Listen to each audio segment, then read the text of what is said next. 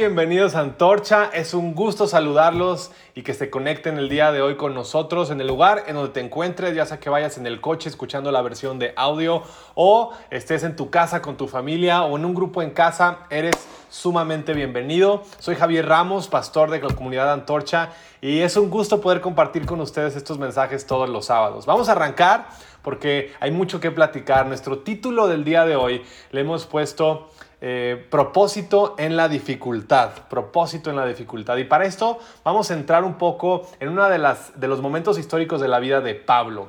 Y si tú no conoces mucho acerca de Pablo, no te preocupes. Pablo fue un hombre que se dedicaba a perseguir cristianos. Tiene un encuentro con Dios sobrenatural y Dios renueva su mente, renueva su corazón, le da una identidad nueva y un propósito nuevo. Y a partir de ahí es llamado por Dios para poder alcanzar a los que no a los gentiles, a los que no son de nacimiento judíos. Y entonces viene esta revolución en su vida porque hay un contraste total, ¿no? Le da la vuelta a su historia y hoy en día pues Pablo es uno de los evangelistas más importantes y podemos conocer acerca de él en el Nuevo Testamento. Hoy vamos a hablar, eh, vamos a enfocarnos en el capítulo de Hechos 16, así que si tienes una Biblia por ahí, perfecto, si no, no te preocupes, te voy a ir platicando esta historia. Para darte algo de contexto, Pablo era un misionero experto y abría iglesias y llevaba cartas y las escribía y demás. Y entonces se encuentra ahorita en su segundo viaje misionero. Tiene un acompañante, se llama Silas. Silas va con él muy feliz, muy contento. Y entonces entran a Filipos. Están entrando a esta ciudad griega en donde van caminando rumbo a la sinagoga, el lugar donde se dedicaban a orar y los encuentra una esclava, una joven esclava que tenía un poder de adivinación. O sea que ella podía predecir el futuro y la gente acudía a ella, pagaban una lana, pagaban un dinerito y entonces tú crees que ella ganaba dinero? No, no ganaba dinero ella a ella la usaban como una herramienta para generar recursos, era una esclava y sus amos eran los que, los que lucraban a partir de esto. Era básicamente como una trata de personas al día de hoy.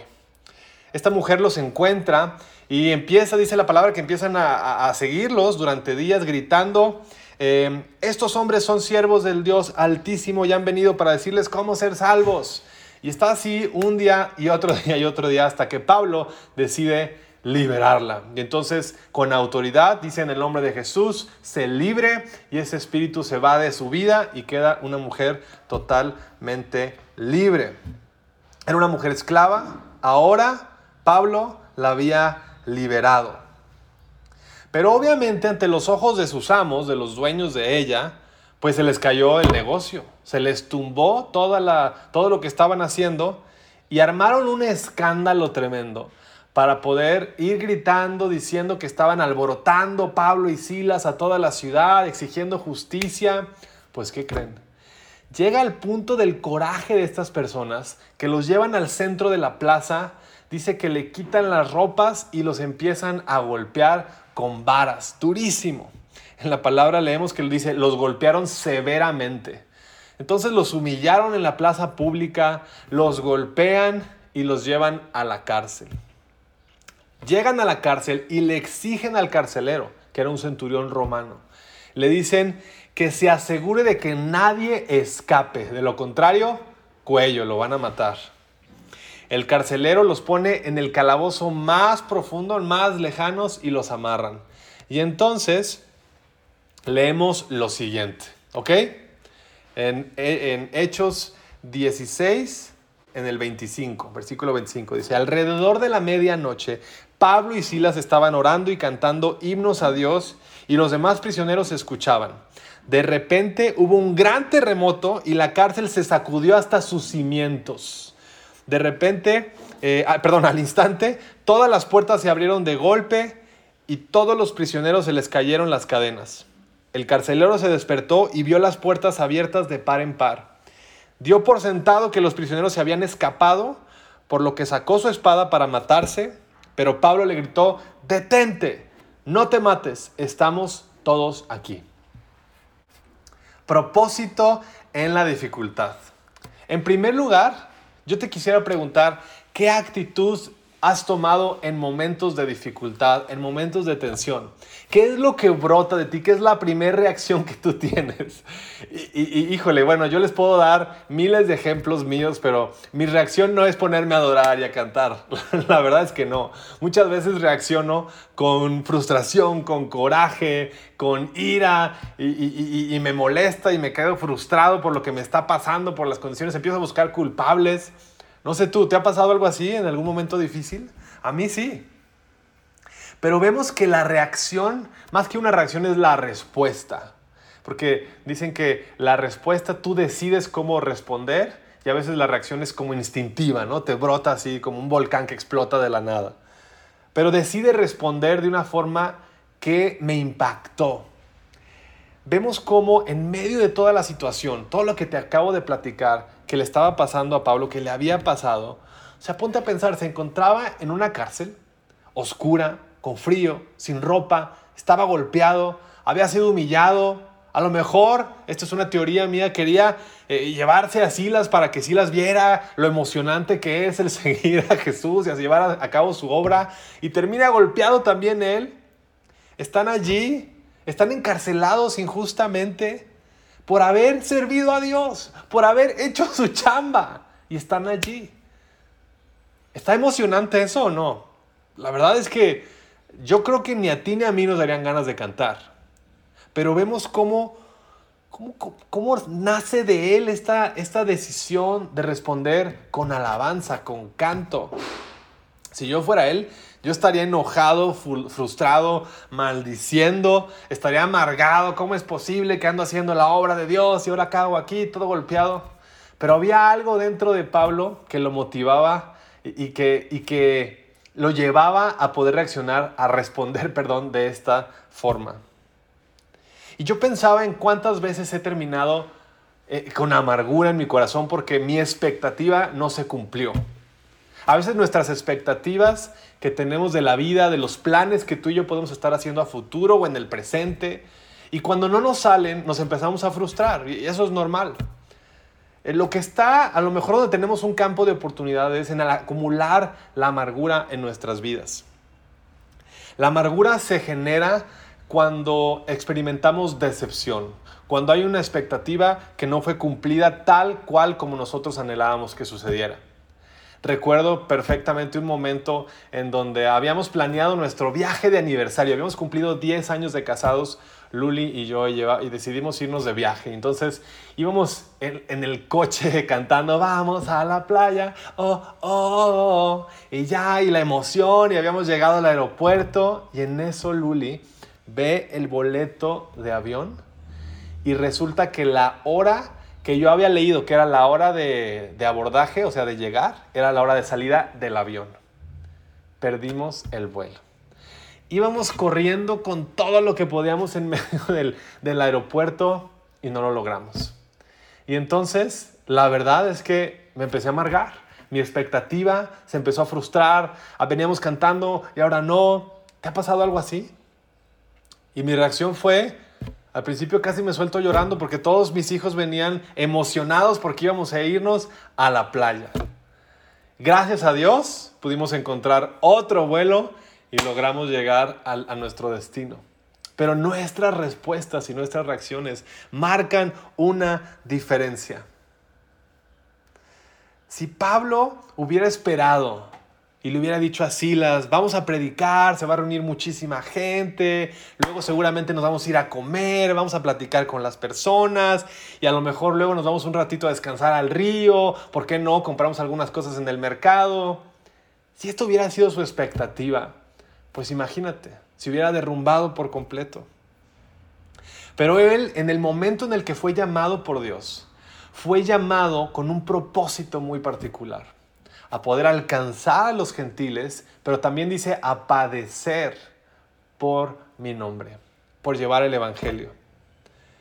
Entonces, es este contraste que estaba experimentando Pablo en este momento, ¿no? Yo antes hacía sufrir a los cristianos y, hoy, y ahora estoy en esta cárcel siendo eh, víctima y estoy siendo humillado como yo lo había hecho antes con los cristianos.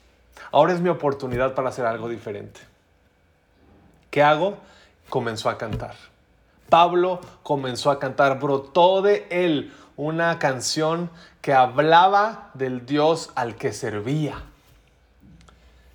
¿Qué tenía Pablo internamente que lo llevaba a hacer esto? Yo quiero eso, no sé tú. ¿Te gustaría poder tener eso dentro de ti? Y cuando vemos que Pablo canta, lo acabamos de leer, pasan cosas sobrenaturales. ¿Qué tenía Pablo adentro? ¿Qué tenía Pablo en su corazón, en su interior? Tenía plena confianza en el plan de Dios. Pablo tenía la certeza de que Dios seguía siendo bueno en las circunstancias negativas y en las circunstancias positivas. En los momentos complicados y en los momentos fáciles. Eh, Dios sigue siendo bueno. Y esto lo llevó a adorar.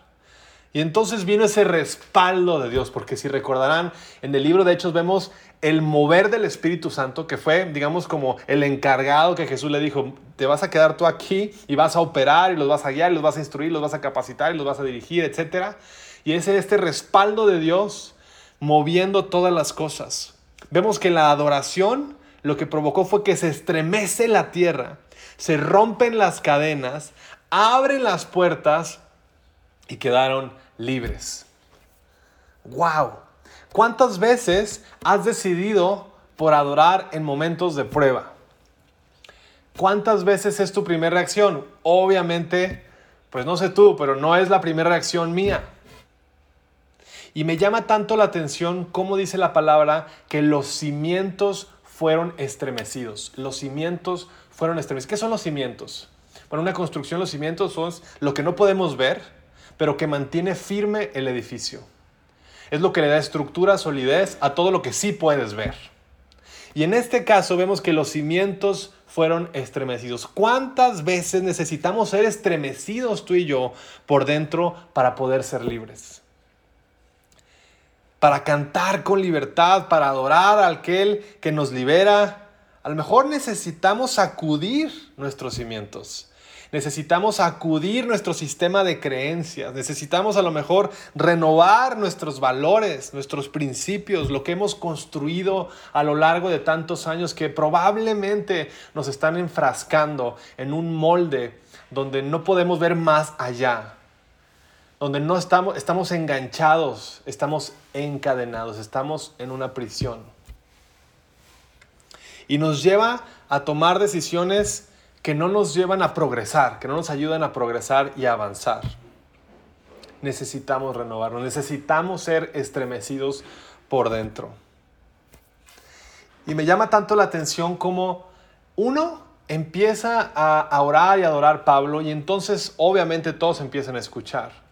Y tienes al centurión, que a mí la historia, en particular la vida del centurión es la que más me impacta porque empieza a poner atención.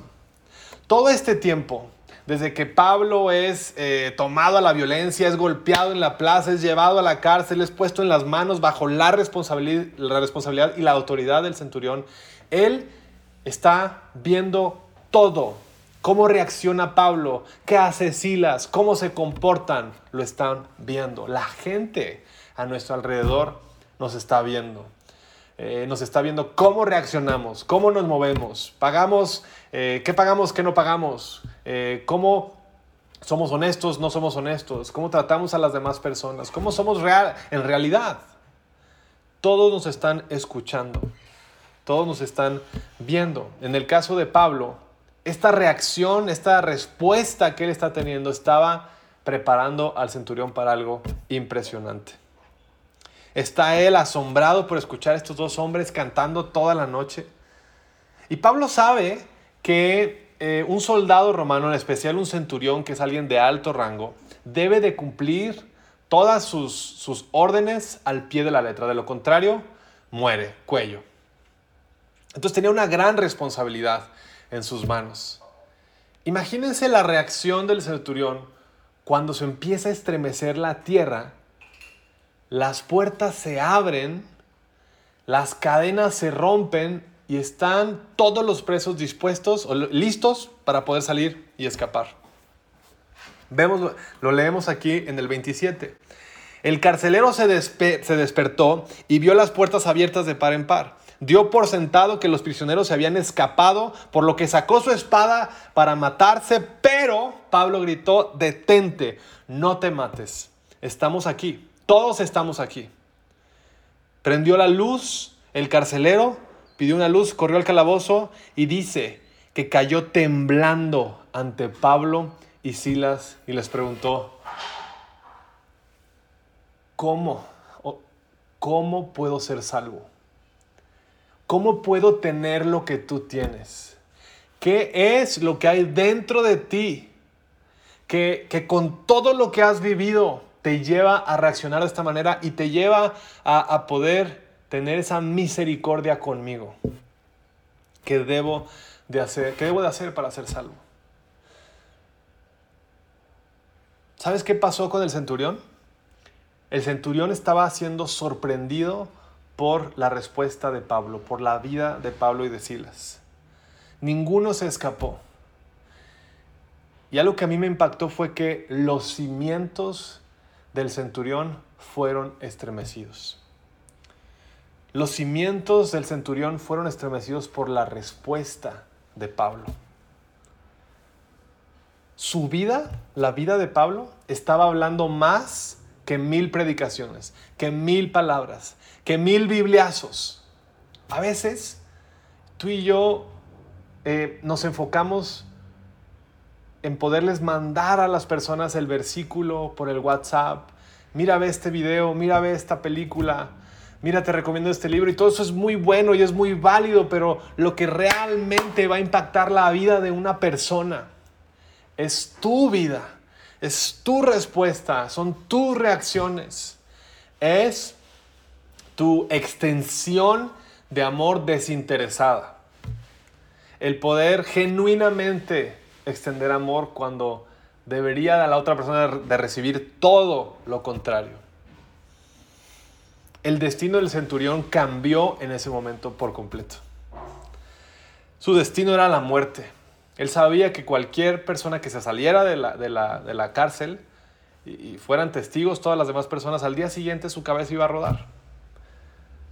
Pero de su destino ser muerte pasó a recibir salvación a través de la vida de Pablo. ¿Qué le respondió Pablo y Silas a este centurión? Le dijeron, cree en el Señor, cree en el Señor Jesús y serás salvo junto con todos los de tu casa.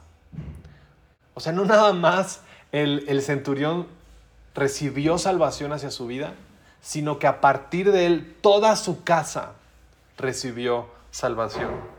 A veces tus decisiones van a impactar tu descendencia.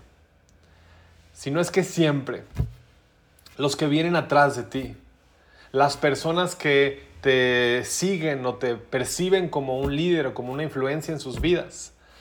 Tus decisiones, tus palabras, tus acciones es la mejor predicación, es lo más poderoso. Yo veo un paralelo entre lo natural y lo espiritual. O sea, ve cómo eh, vemos que los cimientos de la cárcel fueron removidos, fueron estremecidos. Lo estaba pasando en la tierra y estaba pasando también internamente en el centurión. Estaba siendo removido internamente. Un hombre con creencias diferentes, un hombre con cultura diferente, con costumbres diferentes, seguramente le, había tocado, le habrá tocado en algún momento torturar a algún cristiano. Y ahora aquellos que él torturaba lo estaban salvando, lo estaban, le estaban extendiendo salvación para su vida. Qué fuerte, ¿no? Y sabes qué? Ese es el Evangelio puro. Ese es el corazón de Dios. Nuestra actitud o nuestra respuesta entre las circunstancias puede atraer a las personas a Jesucristo. Pablo, lo que me impresiona de él es que él pudo haberse salido. Él pudo decir, ¿ves? Ándele, le tocaba. Eso le pasa por andarse, por andar dando lata a los, a los cristianos. Eso le pasa por andarse metiendo con nosotros, con los hijos del Señor Altísimo, ¿no? Cristiañola, sí. Y sin embargo, ese no es el corazón de Dios. Ese no es el corazón de Pablo. Pablo anhelaba más la salvación del centurión que su propia libertad, porque pudo haber estado en juego. Nadie se había interesado por el centurión como lo hizo Pablo en ese momento.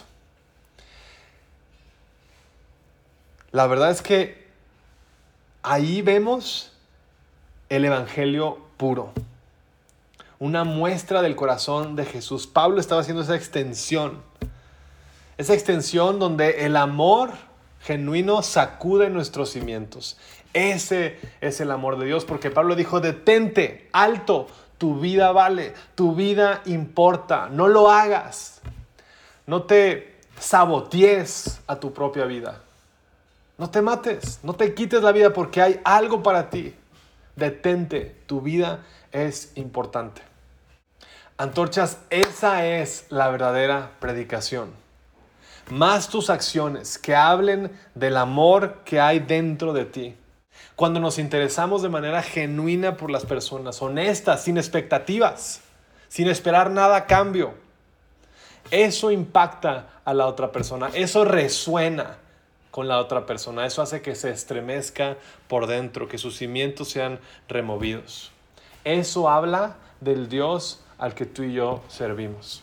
Esa es la mejor predicación a través de todas estas dificultades, a través de todo este proceso que vivió Pablo, que pudo haber sido para alguien algo totalmente catastrófico y negativo, vemos que surge el propósito de salvación para toda una familia y para un gentil, para un centurión romano. Y para concluir, si seguimos leyendo, eh, te recomiendo que sigas leyendo toda la historia porque más adelante vemos cómo salen de la cárcel junto con el centurión. El centurión los lleva a su casa. En su casa los alimenta. Pablo empieza a predicarles acerca del Evangelio. Son bautizados él y toda su familia. Y entonces sus vidas cambian, cambian por completo. En medio de una dificultad nace un propósito. Así que te invito a la siguiente sección de Hazlo Vida para ir viendo cómo lo ponemos en práctica.